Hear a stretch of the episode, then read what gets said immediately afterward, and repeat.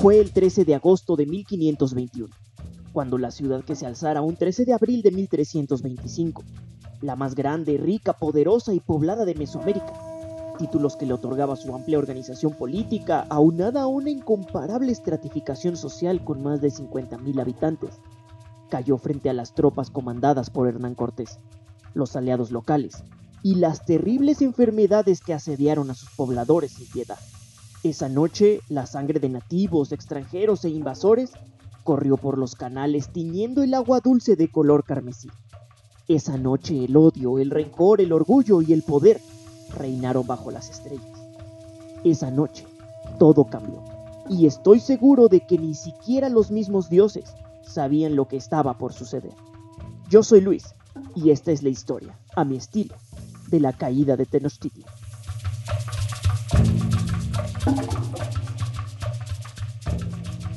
Durante casi más de 200 años, una civilización se consolidó paso a paso, conquista a conquista, guerra tras guerra, desde aquel momento en que los mexicas hallaron frente a sus ojos la tierra prometida por el dios Huitzilopochtli, en un islote al centro de un lago, donde un águila parada sobre un nopal devorando una serpiente era la señal sagrada, en aquel lugar los pertenecientes se dieron a la tarea de levantar piedra a piedra lo que sería la gran ciudad de Tenochtitlan. De los mexicas hemos escuchado muchas cosas, que si eran salvajes y sádicos al realizar rituales de sacrificio humano para sus dioses, que si mantenían un régimen abusivo sobre los pueblos más pequeños establecidos a su alrededor, que si la guerra era prácticamente un deporte en su vida. Pero lo cierto es que fueron aquellos que lograron consolidarse, aquellos que fueron acogidos por los tepanecas a su llegada al lado de Texcoco, para después a base de una estrategia de crecimiento y guerra, desterrarlos y adueñarse de sus tierras fueron aquellos que lograron estratificar su sociedad en dos grandes centros, Tenochtitlan y Tlatelolco. El primero, el centro de la política, la organización teocrática y el poder absoluto. Era ahí desde donde gobernaba el gran Tlatoani. El segundo, sería el centro de poder económico y mercantil. Ahí se llevaban a cabo todo tipo de negociaciones y transacciones entre miembros de la sociedad e incluso con otros asentamientos alrededor de la gran ciudad pero el poder corroe las entrañas incluso de los más rectos. Y uno deseaba controlar el poder que significaba el otro, de erigirse como el portador supremo de ambos. Hubo conflictos, pero pudieron y supieron subsistir, uno junto al otro, pues separados no significaban absolutamente nada, aunque eso mismo les otorgó poder sobre los demás. Pequeños asentamientos y ciudades alrededor de la gran Tenochtitlan debían pagar tributos periódicamente a la gran ciudad para evitar ser invadidos o contraer problemas bélicos con los poderosos mexicas.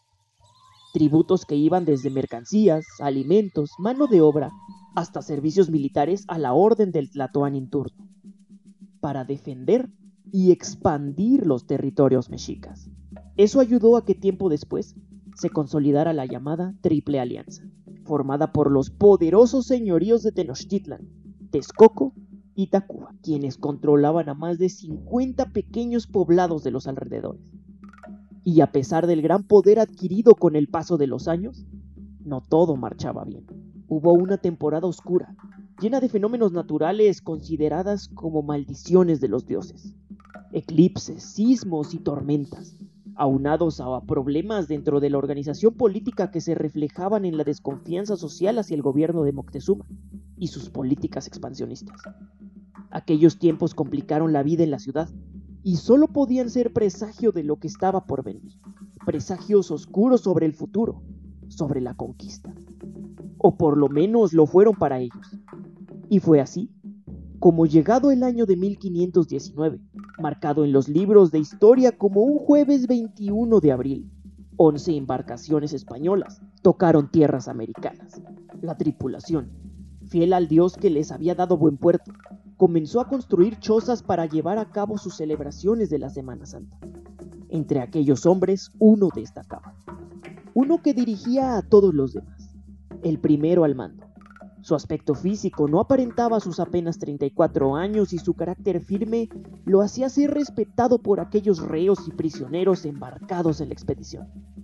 Su nombre era Hernán, de apellido Cortés, Nombró aquellas tierras que lo aliviaron del picado mar como la Villa Rica de la Veracruz.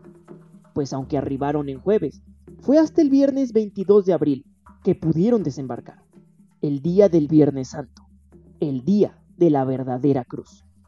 Los recién llegados atrajeron la atención de los nativos y la información de su arribo corrió rápidamente hasta la gran Tenochtitlan. Yo diría que Cortés corrió con suerte aquellos días, o quizás contó con la bendición divina de su dios venerado, pues años antes, entre 1517 y 1518, Francisco Hernández de Córdoba y Juan de Grijalva habían recorrido las tierras de lo que llamaron la isla de Yucatán, ya que durante su estadía al tratar de comunicarse con los pobladores mayas, recibían como única respuesta Catán, lo cual en la lengua local significa oye cómo hablan, haciendo referencia entre ellos al nulo entendimiento de lo que decían los españoles en su castellano. Los reportes de aquellos recorridos motivaron al rey Carlos V a enviar nuevas expediciones, y Cortés no tardó en apuntarse para comandarlas.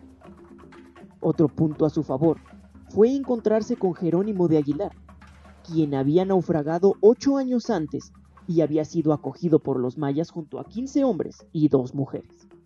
Jerónimo había aprendido la lengua maya y sirvió de intérprete para Cortés, pero su suerte no había terminado ahí, pues el señor de Tabasco le otorgó como regalo a una de sus hijas.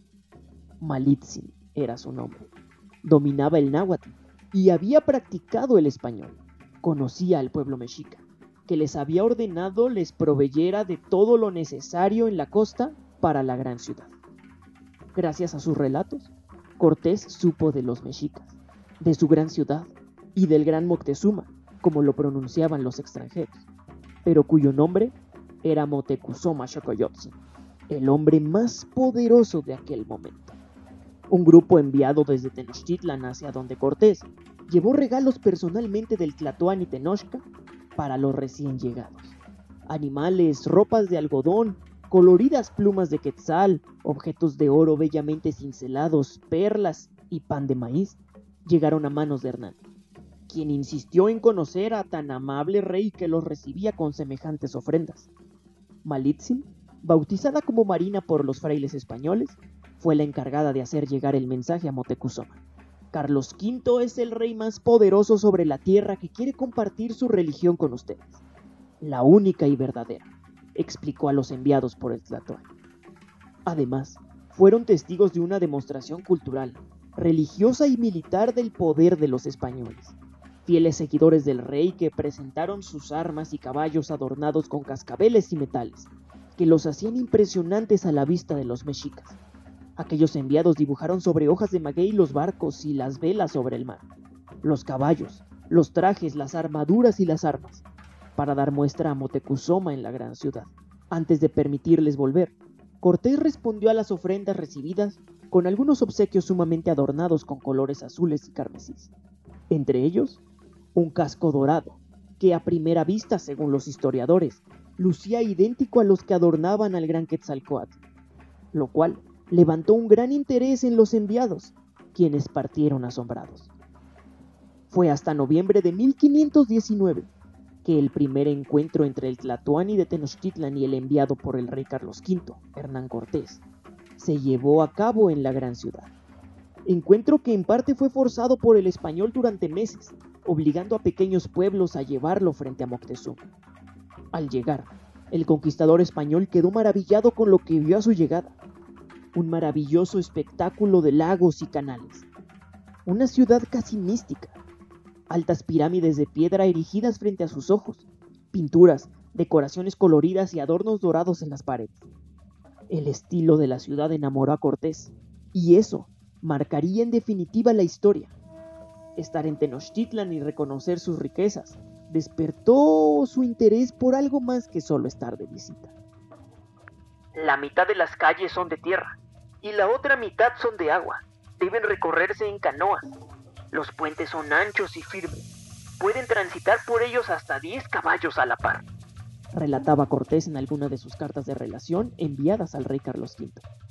Incluso, en una de ellas, llegó a sugerirle que lo erigiera como emperador de esas tierras, lo que marcaría el rumbo de la historia.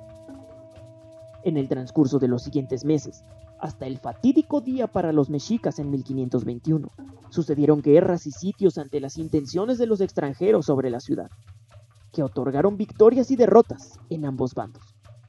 Hasta aquel 13 de agosto, en el que miles de rostros conocidos de guerreros de piel familiar para los mexicas los derrotaron finalmente.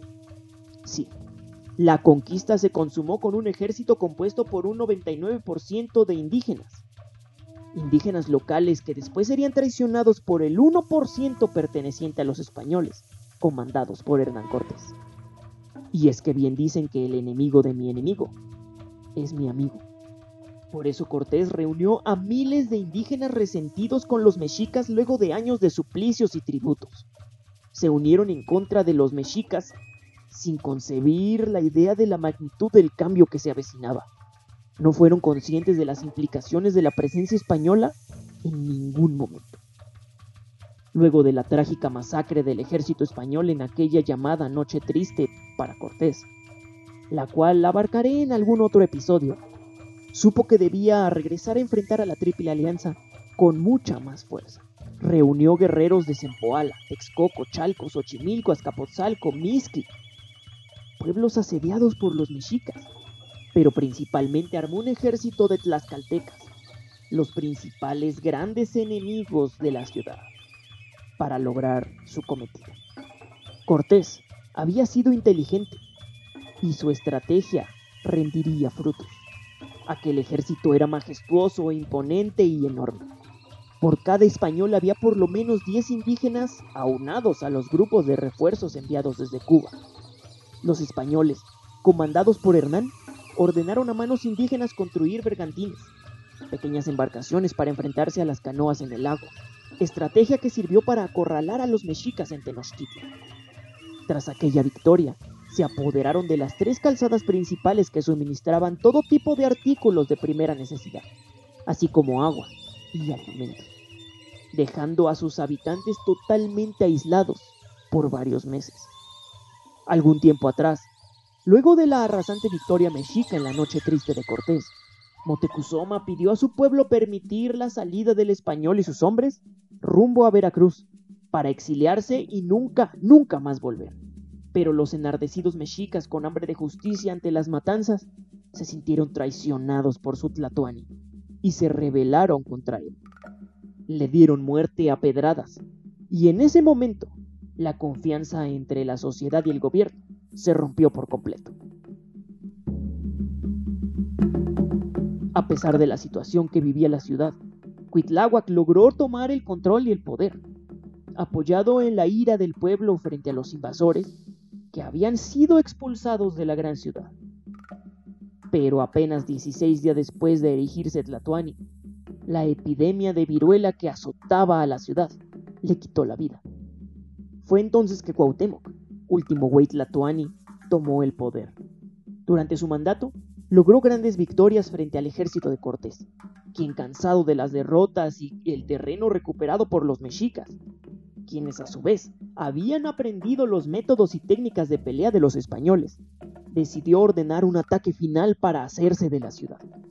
Cortés sacó a relucir su lado más violento y sádico, tal cual lo relató en una de sus finales cartas de relación. Camino a Tlatelolco, encontró a un grupo de mujeres y niños hambrientos, en busca de agua. Alrededor de 800 personas detenían su camino. Estaban totalmente desarmados y sumamente débiles tras el asedio de meses aislados. Casi de inmediato, y como método para entrar a Tenochtitlan, ordenó a las fuerzas tlaxcaltecas lanzarse sobre ellos, matándolos sin piedad. Con el avance de los españoles, Cuauhtémoc debió huir hacia Tlatelolco en busca de refugio. Días después, Tenochtitlan cayó. El ejército de Cortés, tras la victoria, avanzó hacia la ciudad secundaria y fue en busca del Tlatoani, quien fue capturado el 13 de agosto y llevado ante el español. Una vez frente al líder del ejército vencedor, el Tlatoani mexica se rindió y pidió a Cortés lo apuñalara con su daga. Pero Hernán se mostró compasivo y le otorgó su perdón, aunque lo mantuvo preso. Durante su encierro, en repetidas ocasiones fue cuestionado por el oro que le había sido arrebatado a los españoles en la Noche Triste, mismo que habían saqueado de Tenochtitlan.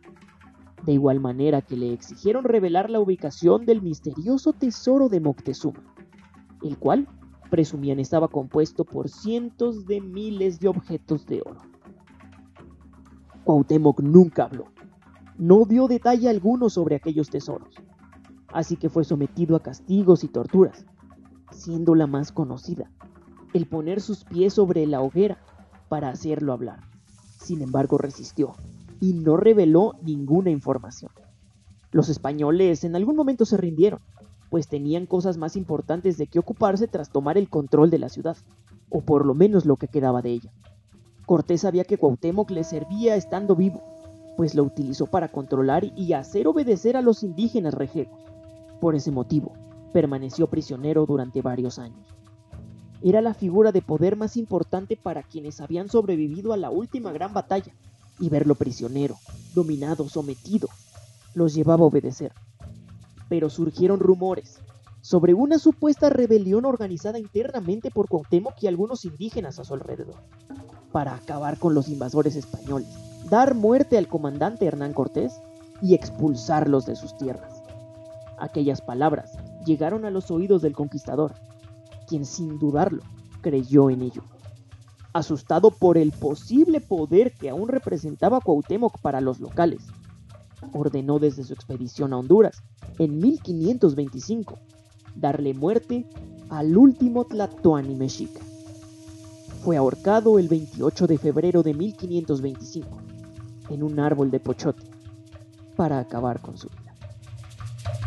El águila que descendió, significado de Cuauhtémoc, quien fue el más grande ejemplo de valentía y heroísmo, con su honor y sacrificio por el pueblo que defendió hasta su último aliento.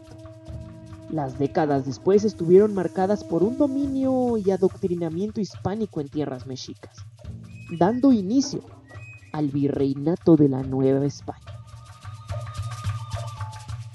Esta fue la historia de cómo una gran civilización vio su final a manos de invasores españoles, quienes descaradamente saquearon y asesinaron en tierras sagradas del dios Huitzilopochtli la gran ciudad de Tenochtitlan.